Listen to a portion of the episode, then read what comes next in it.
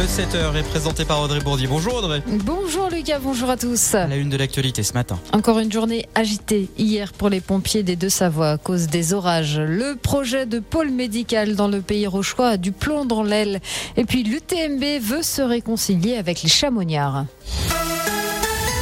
Nous commençons donc par la météo qui a encore fait les siennes hier dans les deux Savoies. Ah oui, cela n'a pas duré longtemps mais a suffi à faire des dégâts. Plusieurs orages de grêle ont touché les deux départements, principalement en Basse-Maurienne, la Combe de Savoie, le secteur de Moutier, l'agglomération d'Annecy, le secteur de Creuseuil. Des pare-brises, des toitures, des Vélux sont volées en éclats. Au total, les pompiers des deux départements sont intervenus près de 200 fois, principalement pour bâcher des toitures et enlever des branches d'arbres des routes. La vigilance météo qui était en cours hier est désormais levée.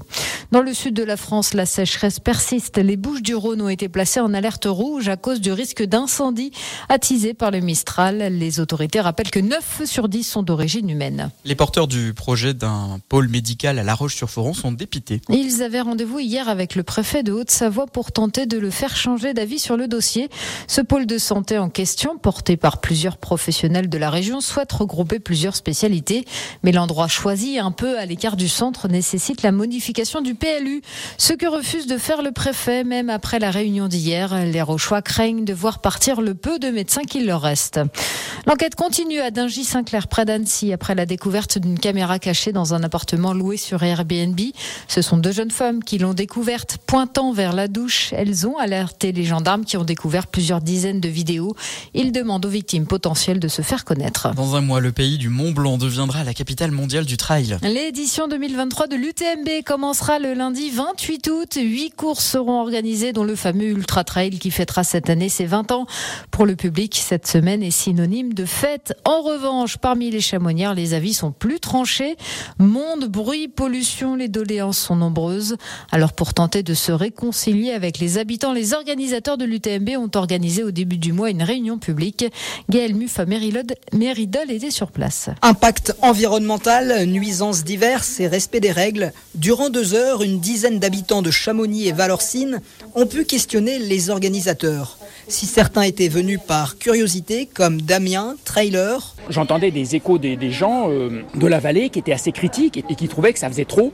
Donc je voulais avoir un aperçu un peu négatif. Je voulais avoir l'écho des gens de la vallée qui n'étaient pas contents. Joya, elle, s'interroge sur la gestion des nuisances sonores. Le reste de l'année, on a, on a pas mal de contraintes. Euh, et je comprenais pas que euh, tout passe à l'UTMB, mais justement, ils m'ont, ils m'ont dit que la mairie leur faisait faire des études.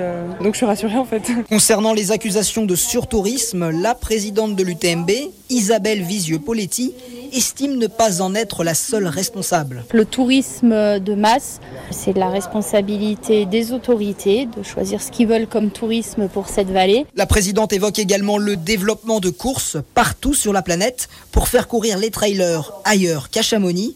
Argument contesté par certains qui estiment que cela ne fait que renforcer la popularité de l'UTMB de Chamonix. L'année dernière, l'UTMB avait attiré plus de 100 000 personnes, les coureurs bien sûr, mais également leurs accompagnants et le public.